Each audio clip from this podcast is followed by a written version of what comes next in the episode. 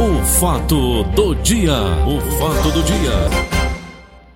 Vamos nós. Alô, alô, Dudu. Bom dia, Dudu. Bom dia, Paulo. Bom dia, amigos da nossa querida Verdinha 810. Dudu, Ceará negocia a compra da vacina chinesa. Camilo Santana, que está buscando, Camilo Santana confirmou que está buscando o imunizante chinês com Coronavac para vacinar os cearenses contra a Covid-19 o mais breve possível. Negociação feita diretamente pelos estados ganha força em meio ao número crescente de casos da doença. Veja bem, onde eu quero chegar. São 14 tipos de vacina que estão sendo estudadas e confeccionadas, né, Dudu? Então veja bem, Sim. essa vacina, quem compra é o governo do estado ou é o governo federal que já anuncia a vacina de Oxford? Aí como é que fica a história, Dudu?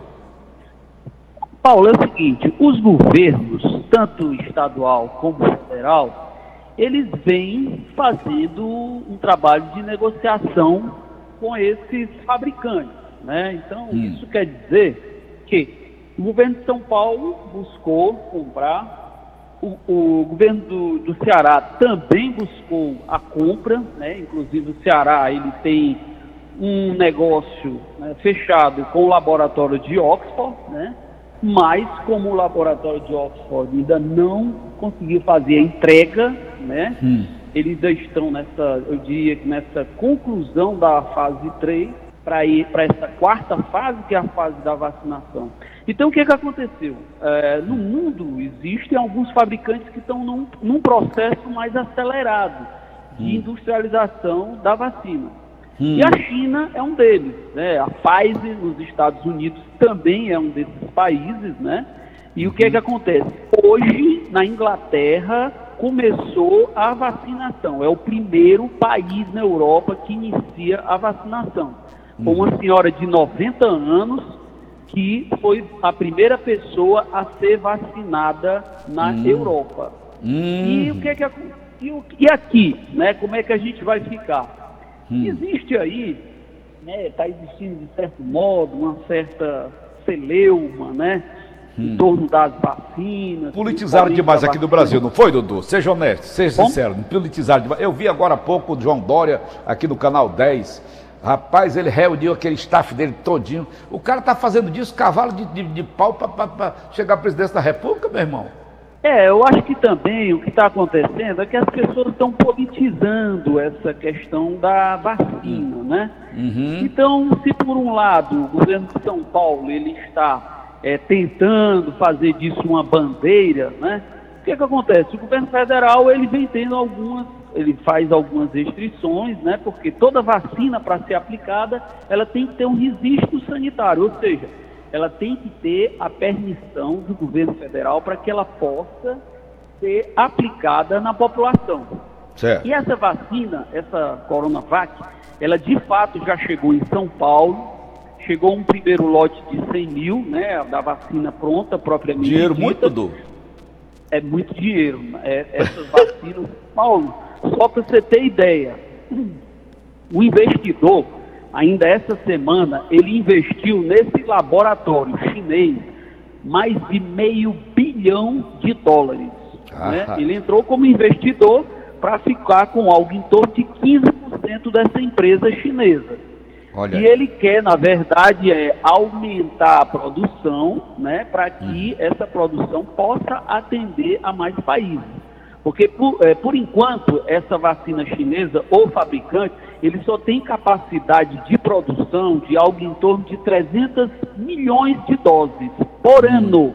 E é importante a gente lembrar e frisar que durante o processo de vacinação do, corona, do coronavírus, a gente vai ter duas, duas etapas, eu diria, né? Porque você uhum. vacina a primeira vez e você tem que tomar um reforço a segunda vez, que deve demorar algo em torno de três semanas para você tomar esse reforço.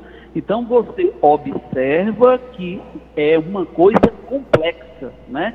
Ou seja, é uma coisa que vai requerer armazenamento do produto, uma logística de distribuição desse produto, uma campanha de esclarecimento, porque muita gente vai pensar, por exemplo, que tomou uma dose está imunizado, mas ela tem que tomar uma segunda dose, né? Enfim, isso tudo, Paulo, são coisas que a gente ainda vai conviver Até porque essa campanha ainda está um pouco distante de acontecer no nosso estado, mas acredita-se que se as negociações continuarem, se elas prosseguirem aceleradas como estão, a gente pode até nos dois primeiros meses, né, janeiro uhum. ou fevereiro, possivelmente a partir de fevereiro, iniciar uma campanha de vacinação aqui no Ceará. Né? Uhum. Então a gente tem essa vacina chinesa, como eu falei, ela já chegou ao Brasil, inclusive em São Paulo, ela chegou em forma de é, eu diria, de uma quantidade grande, né, em embalagens diferenciadas. A né, temperatura dela, o, do, dessa Corona, Coronavac? O que é que tem? A temperatura dela.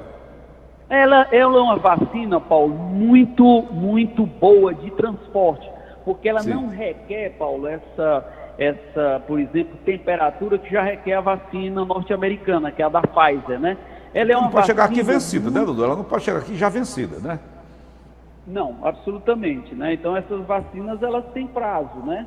Mas, por exemplo, a vacina chinesa, a vacina de Oxford, inclusive a vacina de Oxford, ela, custo-benefício, é a mais em conta, né? Se eu não me engano, ela custa algo em torno de 22 dólares, né? A dose, uma dose.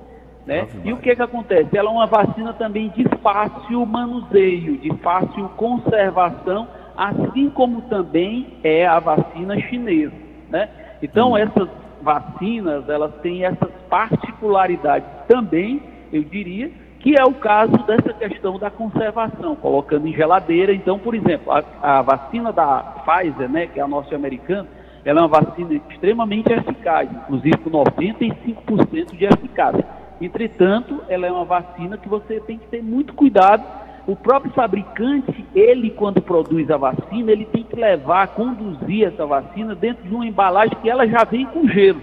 E essa embalagem com gelo, ela tem que ir para dentro de uma geladeira também e ser conservada. Ô Dudu, é, ô, Dudu você toma vacina que eu tomo também, aqui na, na, na Zé Vilar.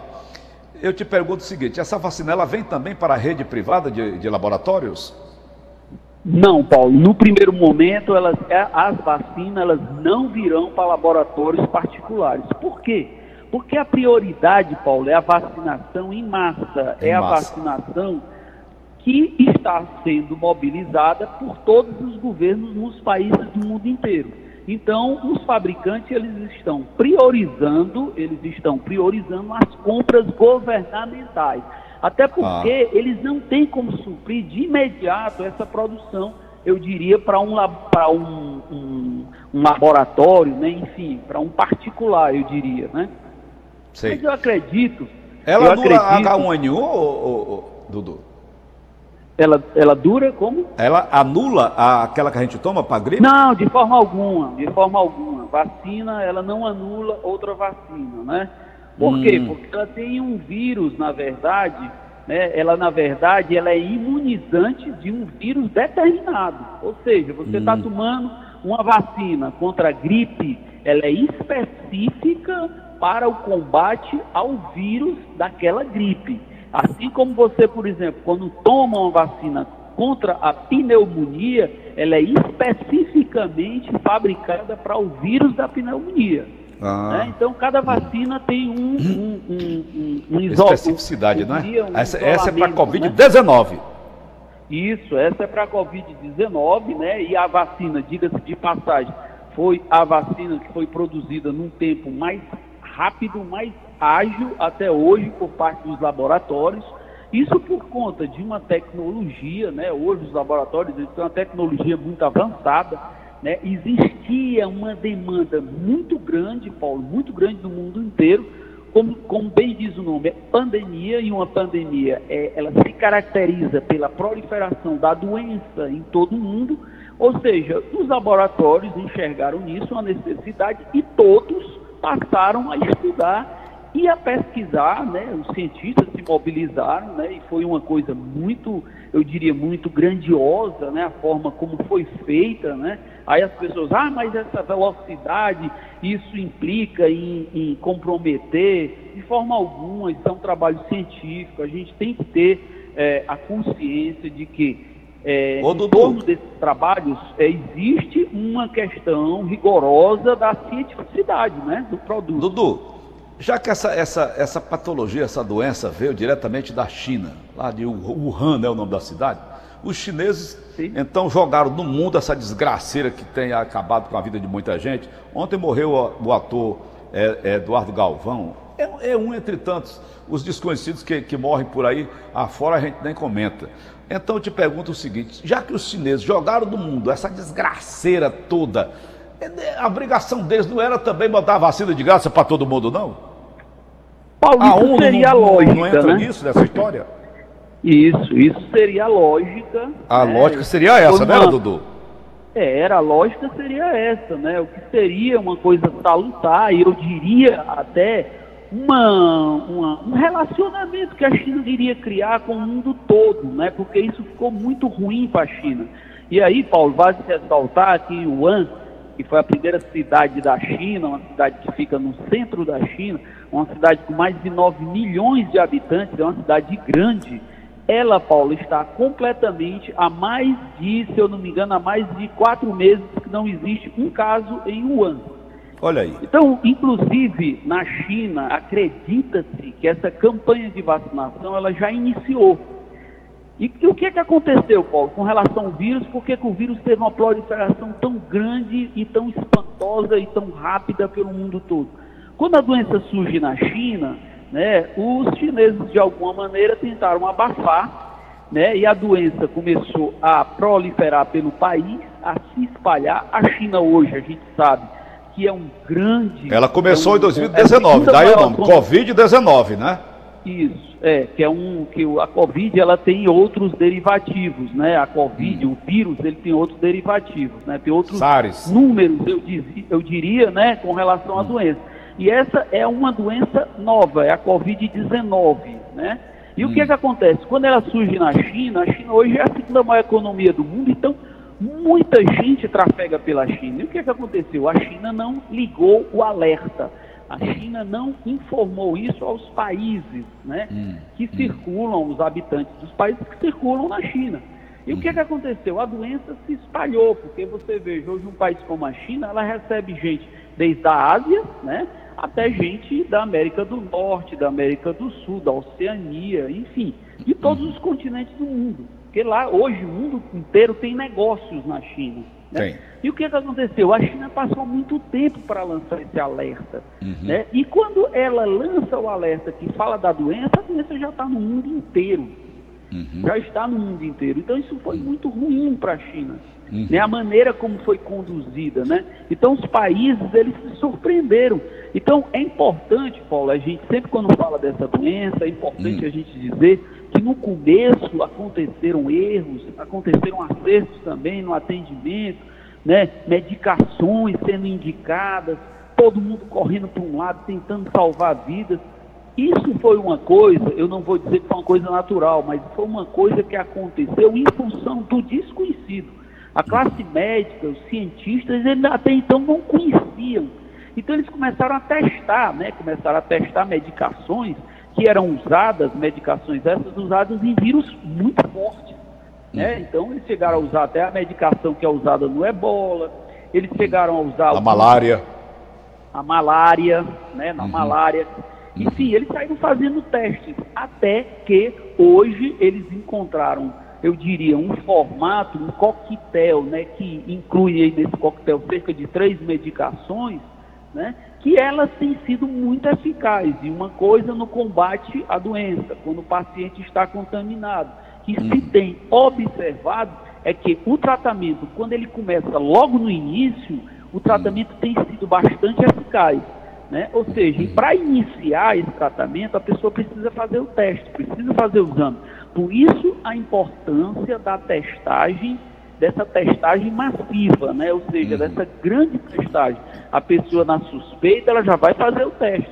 O teste suave, que é aquele teste que você coloca o cotonetezinho no nariz, né? Uhum. Aquele é um teste bastante eficaz. O uhum. teste, o teste também do, do, do sangue, né? O teste uhum. sorológico, como se chama, ele é um teste também eficaz, mas para cada momento da doença, você uhum. tem um teste específico, teste rápido também, Ele tem uma especificidade para cada momento. Daí a importância de um médico, de um especialista, sempre acompanhar o paciente. Né? Você vai para o médico, fala dos sintomas, o médico hoje o que é está fazendo? De imediato, ele já indica a pessoa fazer o exame, né? E como os exames hoje estão saindo de uma forma mais rápida, e hum. até em 24 horas, então você já pode de imediato medicar, né? Você já pode diagnosticar esse paciente.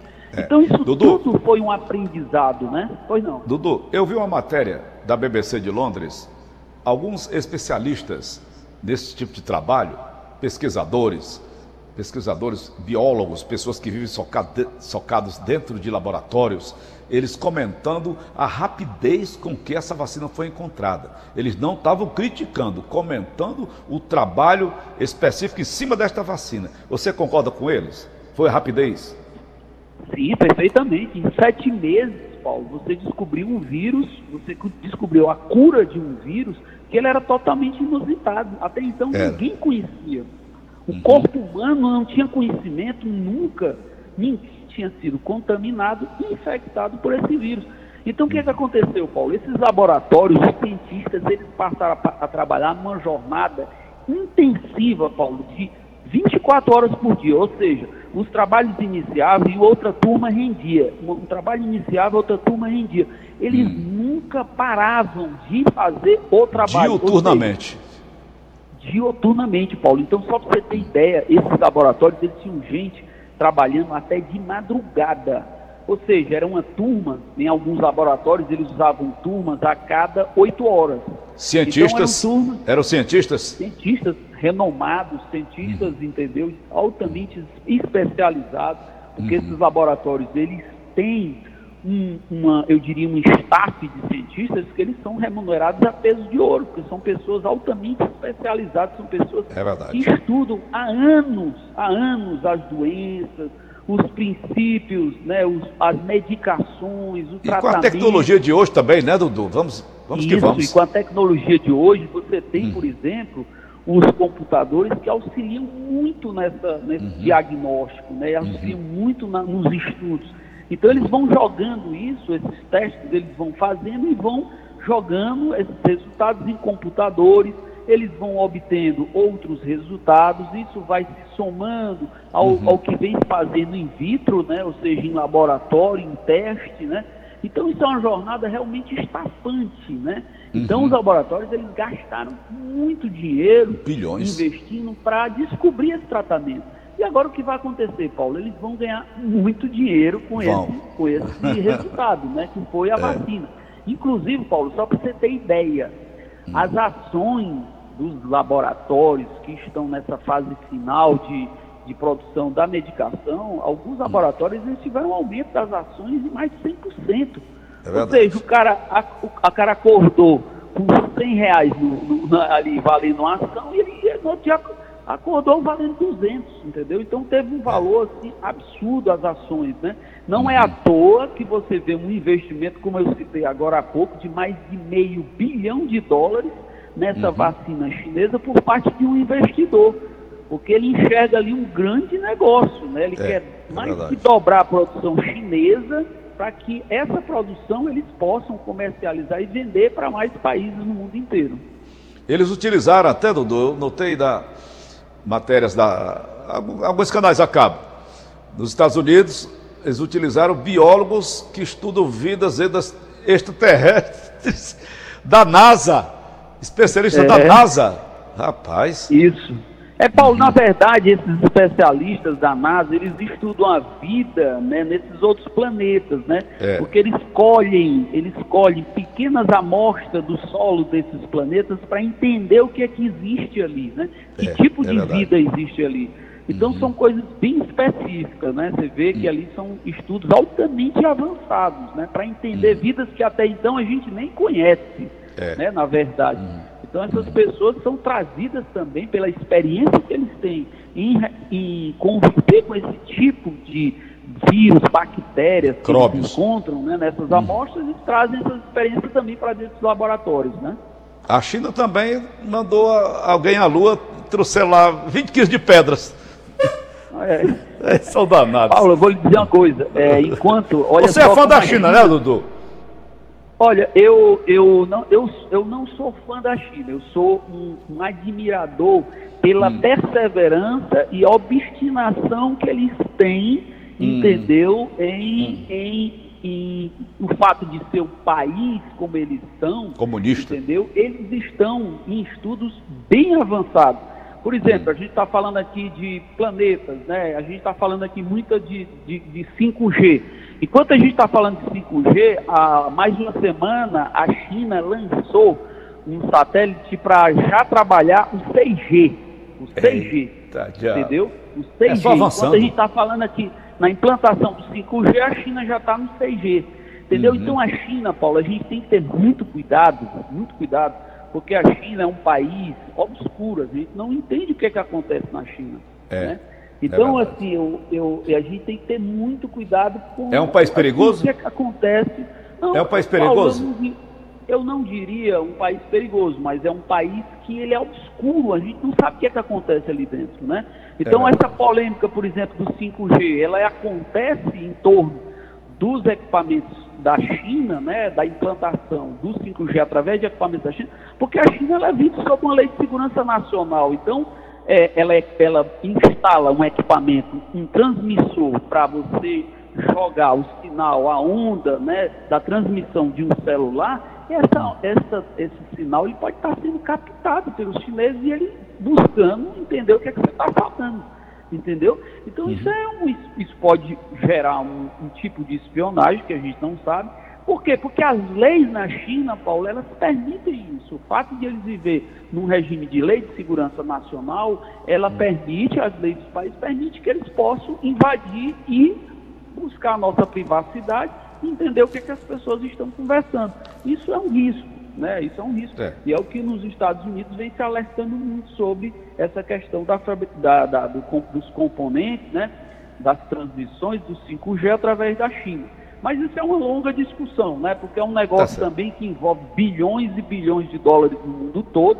Os fabricantes dessa tecnologia, né? Eles são hum. alemães, são finlandeses, né? Tem a Nokia, aí você tem a Ericsson, né? Que fabrica também essa tecnologia. Tá certo. Né? Tá Enfim. ótimo. Dudu, amanhã volta a Tom Barros, né? Perfeitamente. O Tom Barros ontem, rapaz, estava fazendo um ensaio de um voo acrobático com Valdones, rapaz. Você acredita no negócio desse? Rapaz, Ele me mandou as imagens assim, alucinantes, as imagens alucinantes, dando tonô, fazendo manobras radicais com Valdones. Eu achei excepcional. Você precisava ver a empolgação dele, rapaz. O aviador rapaz, Tom Barros. Eu voei uma vez com o Valdones no avião que ele tinha chamado Priquitim. Pra nunca mais na minha vida. Nós passamos Pô, rapaz, por cima Tom da tá lá firme e forte. Rapaz, é aquele, aquele vão bem, bem aberto. Ele passou ali por cima da, da Lagoa da Vila União e desligou o motor. Meu Eita. amigo, ô oh, rapaz, eu tinha comido uma panelada no dia. tá bom, Dudu, até amanhã, meu irmão. Ok, um abraço forte aí, bom dia valeu, a todos. Valeu, valeu.